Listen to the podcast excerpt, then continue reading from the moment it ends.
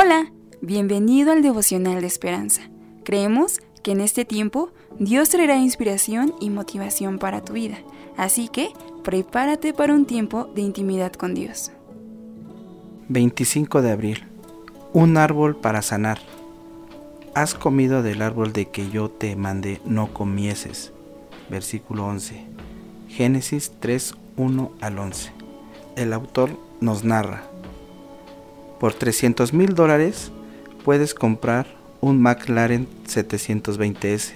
El auto deportivo tiene una potencia de 710 caballos de fuerza, bastante más de lo que necesitas para tu viaje matutino al trabajo.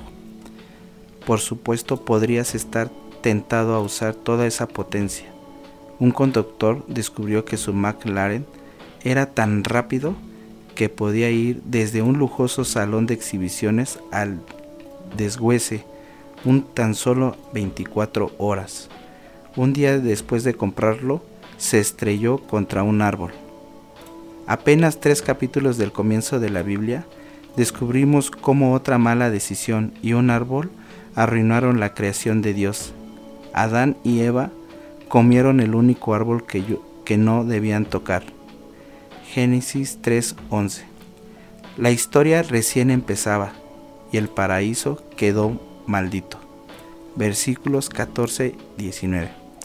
Otro árbol jugaría un papel para deshacer esta maldición, la cruz donde Jesús padeció por nosotros. Su muerte pagó por nuestro futuro con él.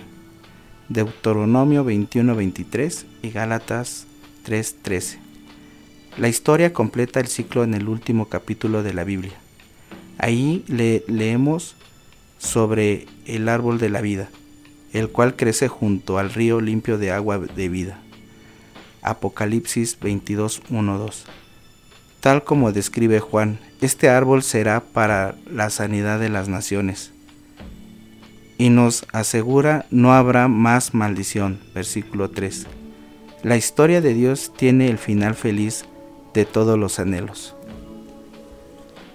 Bueno, aquí a mí me hace reflexionar que y recordar que debemos de tomar mejores decisiones para no tener malos resultados en nuestras vidas. Yo por ejemplo primero procuro respirar un poquito más para tener una mejor decisión que sinceramente a veces se me olvida.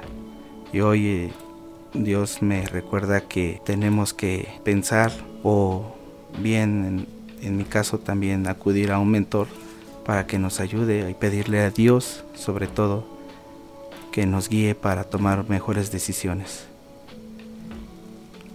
Oremos, Padre, gracias por recordarme tu amor hacia nosotros y, y nos sigas bendiciendo con sabiduría para tomar mejores decisiones. Gracias por salvarme y entregar la vida por mí.